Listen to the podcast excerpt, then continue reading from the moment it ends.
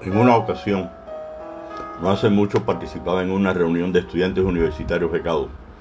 lo cual me sirvió de base para algunas reflexiones que quiero compartir y a la vez transmitir no solo a mis lectores o escuchas asiduos de estos artículos, sino también a los padres y madres de familia que suelen solicitar becas por el alto interés de que sus hijos e hijas estudien en diferentes universidades cuyos costos no suelen ser accesibles. Otro factor es la universidad que de igual modo busca premiar a los mejores estudiantes en lo académico, cultural y deportivo, de modo tal que exista una especie de sinergia entre padres y madres buscando una formación integral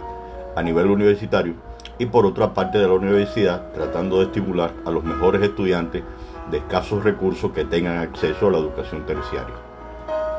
¿Qué requisitos debe tener un estudiante para aspirar a las becas académicas, culturales o deportivas? simplemente destacarse como un excelente estudiante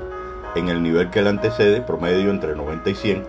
además de una participación relevante en aspectos culturales y deportivos, entre otros. La problemática está cuando ya habiéndosele otorgado la beca, es necesario sostener excelentes resultados académicos, culturales y competitivos en el caso del deporte, pero siempre primando lo académico. Regreso a la reunión con los becados y sorpresivamente una joven de unos 20 años reclamaba que la carrera que estudia medicina le era muy pesada, donde tenía mucha presión de estudio, mucha exigencia de los catedráticos, etc. Y que por todo lo anterior sugería que la beca académica en puntaje para mantenerla descendiera de 90 a 85 puntos. La propuesta como docente con sinceridad no me agradó.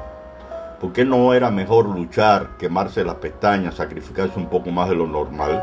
con vistas a mantener el privilegio que muchos y muchas jóvenes posiblemente no tengan por un problema de capacidad de la institución en cuanto al número de becas a otorgar y que se encuentran haciendo colas o filas en espera de tener una oportunidad que todos los días no se encuentra para aspirar a una beca. Es posible que la joven que pedía o solicitaba una tregua en años anteriores en el nivel medio, en el instituto sus resultados, sus notas habían sido excelentes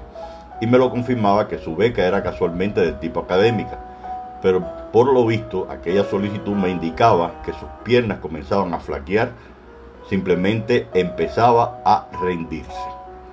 Para mí la problemática se centraba en el nivel de exigencia en que la universidad las cosas son mucho más serias y por tanto el estudiante debe prepararse de forma sistemática para ello. Entiéndase, estudiar, estudiar, estudiar y estudiar.